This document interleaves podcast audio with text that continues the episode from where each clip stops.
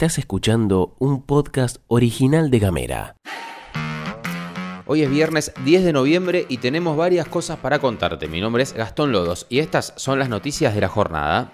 En casa, En Ushuaia. en camino, En Tolwyn. en tu celu, En Río Grande. en 7 En minutos. toda la Argentina. Estas son las noticias para arrancar la jornada.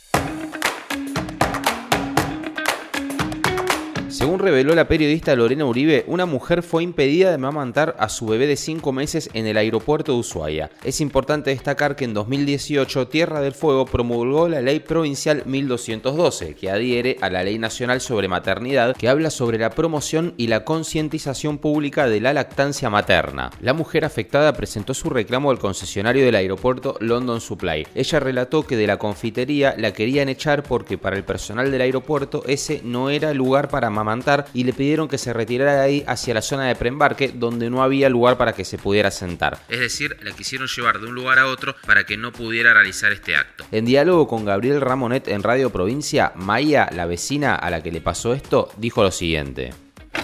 Yo estoy con un poco de todo, pero francamente estoy como eh, en una realidad paralela en la que no puedo creer que en los tiempos, o sea, 2023, eh, me estén invitando a irme a otro lado porque les incomoda que le dé comer a mi hijo. De hecho, no sé, me enorgullezco de ser argentina y, que, y de vivir acá en Ushuaia y que seamos tan abiertos de mente y un montón de cosas y de repente me cruzo con esto. Los anestesistas en Tierra del Fuego no cobran desde junio. Así lo confirmó el representante de la Asociación Fueguina de Anestesiología, Analgesia y Reanimación, Francisco Hortensio, que presentó una solicitud a la ministra de Salud de la provincia, Judith Digilio, solicitando intervención para gestionar el pago de servicios de anestesia en los hospitales públicos de Ushuaia y de Río Grande. En la nota, el profesional dice que esos servicios están pendientes de cobro desde el mes de junio de 2023 y que hasta la fecha no tienen ninguna perspectiva y que tampoco han recibido ninguna novedad. En vista de esta situación, se solicitó el abono al menos hasta julio del 2023 para evitar mayores inconvenientes. Se reiteró la urgencia de que los servicios se abonen dentro de los plazos establecidos en su convenio, 60 días corridos, y que esta situación está generando un importante perjuicio económico para los profesionales vinculados con esta atención. Vamos con un par para el fin de semana. Este sábado, 11 de noviembre, se llevará a cabo una nueva edición de la Noche de los Museos en Tierra del Fuego, con actividades que iniciarán a las 18 horas y se prolongarán en algunos casos hasta la medianoche. Durante la jornada se llevarán adelante diversas propuestas e invitaciones en las tres ciudades de la provincia. La iniciativa, que cuenta con la colaboración de municipios y espacios autogestivos, tiene actividades que abarcarán distintas disciplinas artísticas. Todo el cronograma se puede conocer a través de las redes sociales de Cultura TDF en Facebook Facebook e Instagram. Para el domingo 12 de noviembre se realizará una limpieza submarina y terrestre en Laguna Margarita. Esto será a las 11 de la mañana y está organizado por diversas entidades como Comunidad Sustentable ONG Argentina Submarina, A Limpiar Ushuaia, Ocean Conservancy, Walls Ocean Day Argentina y Oceanar Ceres. La iniciativa, respaldada por buzos profesionales de Argentina Submarina, busca abordar la cantidad de basura invisible en el lecho de la laguna y la convocatoria se originó a partir del deseo de la comunidad, de algunos actores de la comunidad, de mejorar los lugares que disfrutan. La limpieza también contará con la participación de un grupo de nadadores de aguas frías locales, la visita de María Belén Salerno, además de la campeona mundial de natación Ailén Lescano Micas. Los voluntarios, tanto en tierra como en agua, van a recoger la basura y al finalizar la jornada se realizará la selección y pesaje de los desechos para tener un registro preciso de los residuos recopilados. Paralelamente a la limpieza se realizarán actividades vinculadas a la ciencia ciudadana, donde los participantes, quienes vayan, podrán fotografiar la flora y la fauna para identificarla en la plataforma inaturalist.org. Esto dijo en FM Masters Mariano Rodríguez, camarógrafo y buzo científico de la Universidad Nacional de Tierra del Fuego.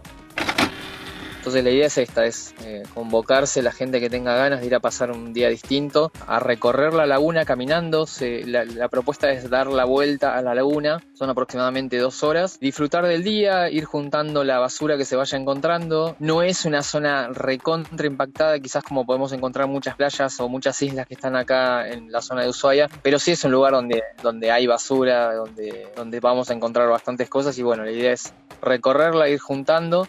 Esto se haría en tierra con la gente que vaya caminando y un grupo de buzos nos vamos a meter al agua a, a, bucear y a sacar todo lo que se encuentra por abajo, que yo estuve hace unas cuatro semanas más o menos, un mes, una pasada digamos para ver en el estado que estaba y bueno, hay, hay bastante basura también ahí.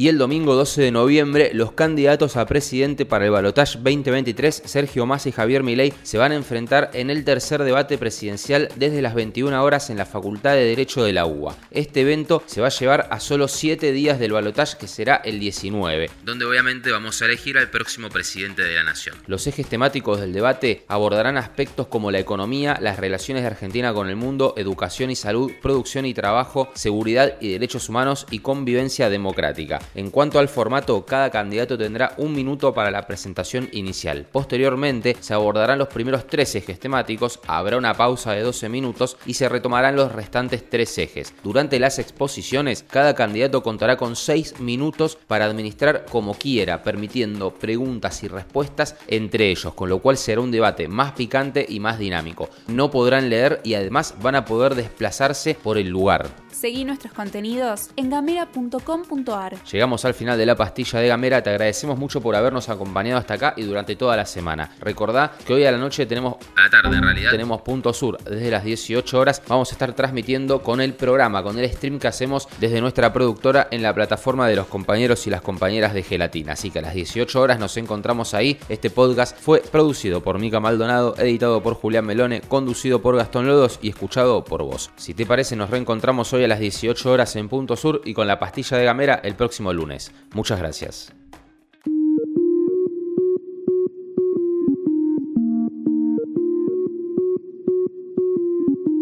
Estás escuchando un podcast original de Gamera.